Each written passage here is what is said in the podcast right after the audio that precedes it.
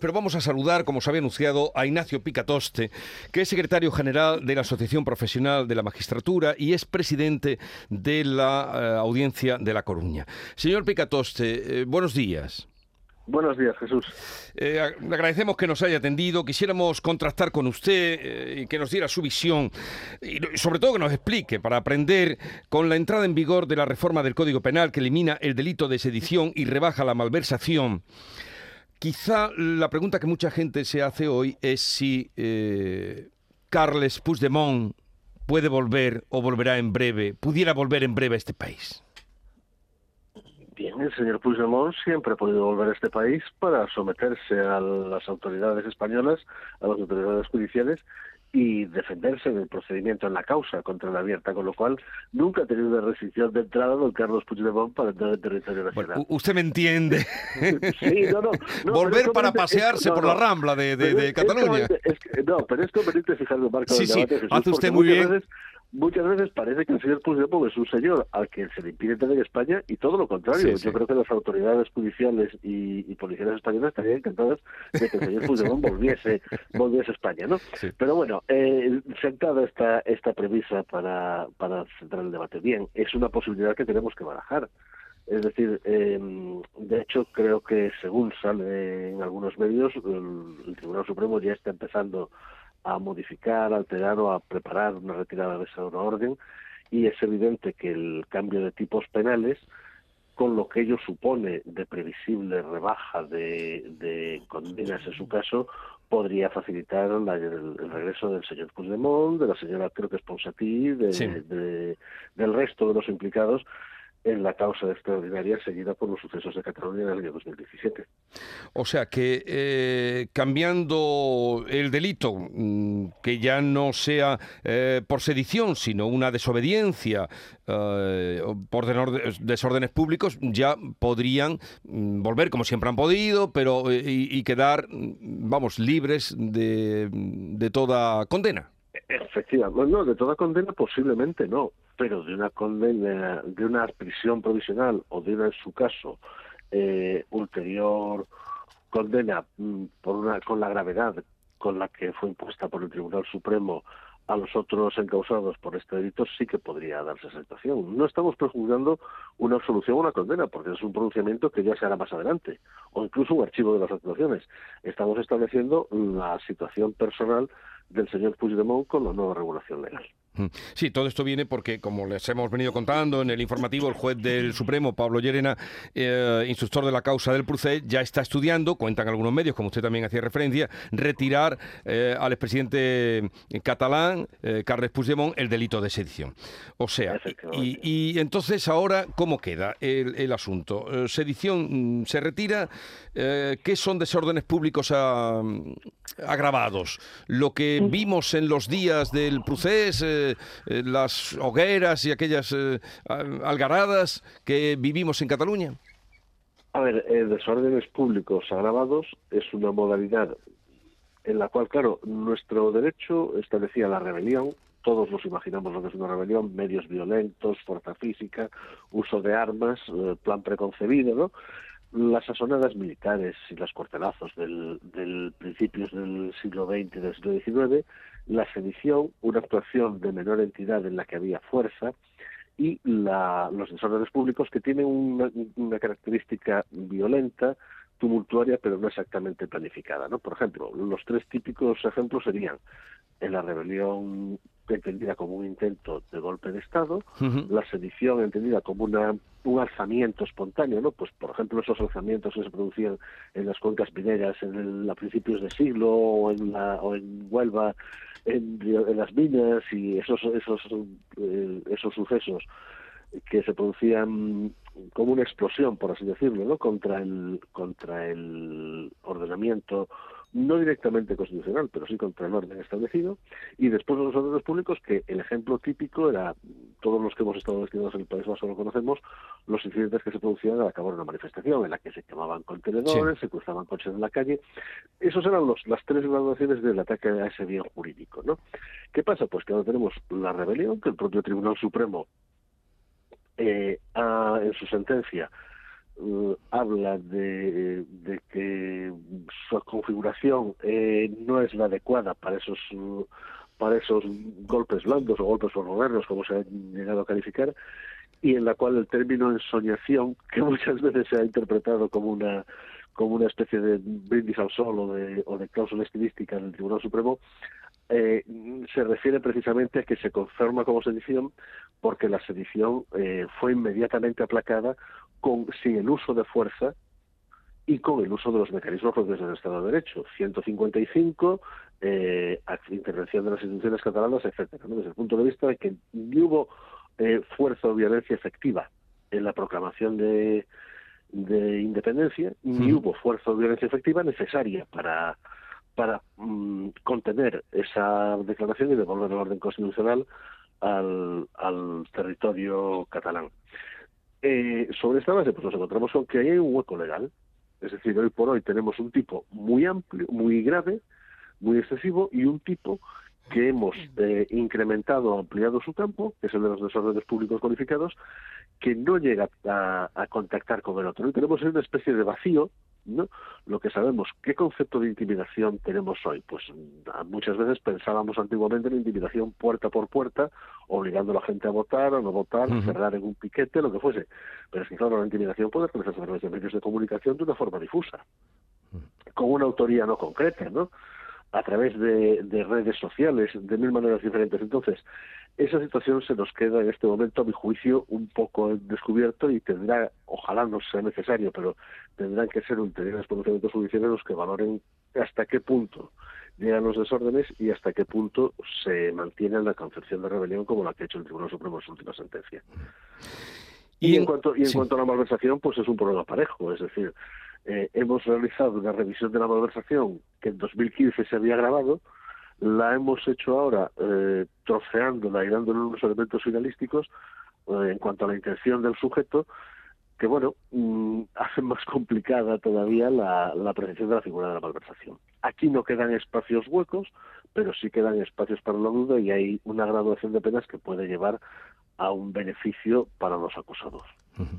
A ver, acusados y condenados, en lo que nos pilla de cerca a nosotros, ¿los condenados de los seres podrían beneficiarse de una rebaja de condenas como está sucediendo ahora con la ley del solo sí es sí?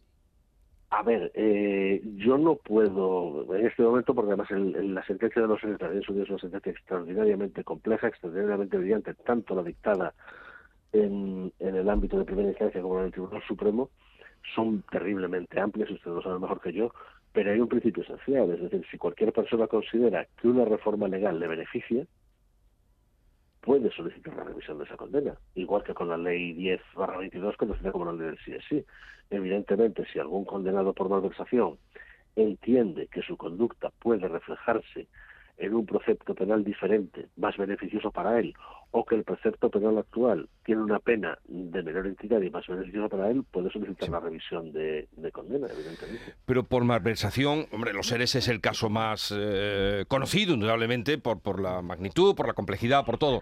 Pero mm, estoy seguro, porque lo hemos vivido, de alcaldes, de concejales que se han visto condenados por malversación. Alguno estará incluso eh, en, la cárcel, en la cárcel o tendrá eh, otro. ¿Podría beneficiarse de, esta rebaja? Podría, mm, las leyes, las, a ver, las leyes, aunque aunque a veces nos, nos parezca lo contrario, las leyes son normas de aplicación general. Es decir, y, y evidentemente esa aplicación general lleva pues al, al supuesto típico que de un, de un alcalde que destina el dinero de que se había aprobado para realizar la obra en un polideportivo y la destina a, no a ese fin, sino a realizar otro de interés público, pero manifiestamente contrario y sin ninguna causa que lo justifique, pues eso sería evidentemente, ¿no? Porque en ese caso tendríamos en este precepto nuevo del 433 bis del del perdón del 432 del ánimo de lucro propio no ánimo de lucro propio no que es una de las de las grandes novedades de la reforma pero bueno ahí nos pero entonces, con esta situación que usted nos dice pero a partir de ahora entonces los alcaldes eh, que hagan eso destinar un dinero que estaba previsto, usted ponía el ejemplo de un polideportivo, pues para destinarlo para otro asunto eh, necesario, pagar nómina, eh, pagar eh, a, los grupos de música de la caseta de feria, no sé, muchas cosas que se pueden hacer. ya podrá hacerlo, o sea, un alcalde puede, porque esto antes era sagrado en los ayuntamientos. Claro, justo, es que el concepto con ánimo de lucro que se que se que se establece, ¿no? Eh, como, como graduación. No, no queda despenalizada esa conducta, ¿eh? ojo, quedan beneficiadas desde el punto de vista mm, penal, con una pena menor. Sí. Pero claro, el problema que tenemos es que, ¿cuál es el ánimo de lucro? Porque yo le pongo un ejemplo evidente, que es muy de andar por casa, pero que todos podemos, como decía intuitivamente, decía otro de un político socialista, comprender, ¿no? Eh, eh, claro, si yo soy alcalde de un sitio alcalde o soy un cargo público de un sitio. Y entonces una obra aprobada, mm, el dinero no lo destino a esa obra, sino que lo reparto equitativamente por igual entre todos los vecinos empadronados en, el, en ese término municipal y le doy a cada uno en efectivo 100, 50, 300 euros, lo que, la cantidad que sea, ¿no? Yo no me estoy lucrando de eso, no estoy obteniendo un beneficio económico directo para mí, pero todos sabemos que eso supone un mecanismo primero enriquecimiento directo personal, porque ese señor no va a pagar un café en su vida, en el pueblo me imagino, ¿no? Todo el mundo estará, estará ganado. Y segundo, supone un mecanismo de, de mm, influencia social que condiciona en buena medida actos posteriores. La figura de la malversación se, era eh, consistía básicamente en el control sobre el dinero público, que fuese el destino que se había establecido. Ahora, al establecer estos criterios diferentes del ánimo de lucro, de la finalidad pública, etcétera, nos movemos a una situación en la que mm, la figura sigue estando tipificada, pero tiene unos perfiles mucho más difusos. Pues los alcaldes y concejales deben estar muy contentos. Todos. Hombre, los presidentes de diputación. digo porque, pero, partimos. Porque todos conocemos en la vida local lo que han purgado por ese asunto y lo que han penado. Y ahora usted me dice que, no es así, que no exactamente, pero que, que ya no, no está penado como lo estaba hasta ahora. Entonces. Efectivamente.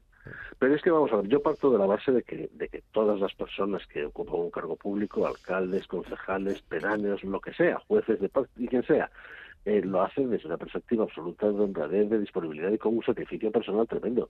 Lo que pasa es que es evidente que la sanción penal existe para garantizar eh, que esas conductas, eh, que esas normas se respetan absolutamente, ¿no? es decir, actúan como elemento disuasorio. Y aquí, en cuanto a la malversación, hemos, hemos creado una situación en la que el elemento disuasorio se vuelve un poco más difuso. Bueno, em, no sé si queréis hacer alguna pregunta a nuestro invitado, al magistrado Ignacio Picatoste. ¿Tenéis alguna pregunta? pregunta, ¿eh? Venga, eh, eh, Silvia. Silvia Moreno de del Mundo le pregunta, señor magistrado. Buenos días, señor Picatoste. Buenos días. al hilo de la reforma de la malversación, después de toda la polémica que hubo con la reforma de la ley del solo sí es sí y todo lo que está ocurriendo, ¿no? Donde hay condenados que están saliendo de prisión o que se le están reduciendo sus condenas. Eh, yo, eh, algunas explicaciones que nos han dado sobre la reforma de la malversación lo, han explicado que hay una disposición transitoria para evitar precisamente en los casos de malversación donde los condenados, los afectados, los concernidos pidan a los magistrados que se revise su caso al hilo de la reforma, hay ahora una disposición mm, transitoria que dice muy claramente de qué manera hay que hacerlo. ¿Esto es así o no? Eh, sí, eh, vamos a ver. Uno de los grandes defectos técnicos de la ley 10-22, conocida como la ley del CSI, es que no introducía ninguna norma sobre esta cuestión. Hubo una reforma del Código Penal de 2011 que lo introdujo y dijo que no se revisaría nada, lo cual es desde el punto de vista constitucional dudoso, pero nadie planteó esa cuestión desde el punto de vista práctico, porque claro, la Constitución reconoce la retroactividad de las normas favorables. Y ahí, sin embargo, una disposición transitoria se dijo que no y nadie dijo nada.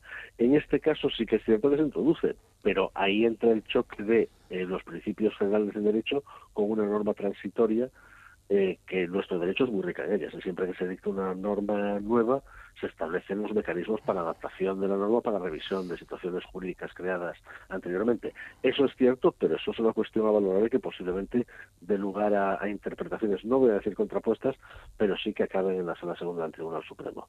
Desde luego, esa norma ahora esa previsión legal ahora existe no garantiza que no se revise desde mi punto de vista porque siempre no priva no priva no priva del derecho a los a los mm, tribunales de poder de valorar si procede una revisión de esas resoluciones. Porque siempre debe prevalecer que la reforma mm, aplicar aquello que sea más beneficioso para para el reo, para el encausado. Ese, es un, eso es un principio constitucional que es el artículo 9 de nuestra Carta Magna, la retroactividad de las normas más favorables. Cualquier norma que me beneficie puedo aplicarla con efectos retroactivos.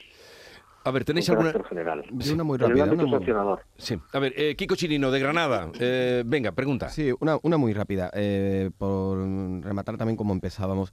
en el caso del proceso, la malversación se entendió que era un medio para conseguir la, sedición.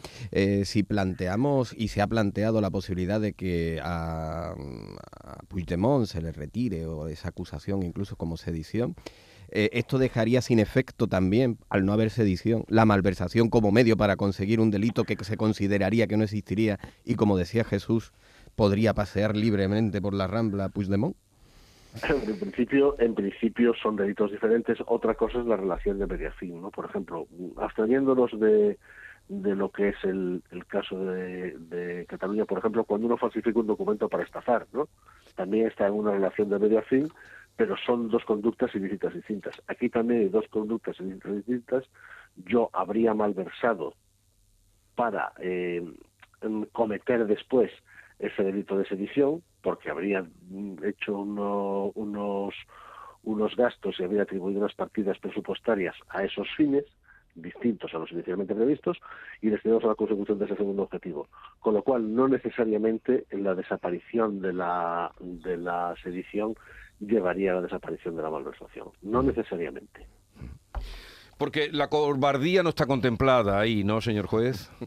No, y tampoco... Digo, salir metido en un coche, dejar a toda la gente que lo seguía. Ni, tampoco ni tampoco como en el Código de 1973, que por la fecha en la que les digo sabrán ustedes bajo qué tipo de régimen político se, se dictó, establecía el atenuante de móviles altruistas o patrióticos.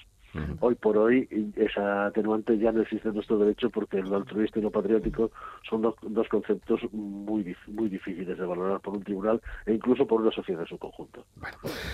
Pues Ignacio Picatoste, magistrado, secretario general de la Asociación Profesional de la Magistratura, gracias por habernos atendido. Un saludo desde Andalucía y que tenga un buen día. Hasta luego. Gracias, igualmente.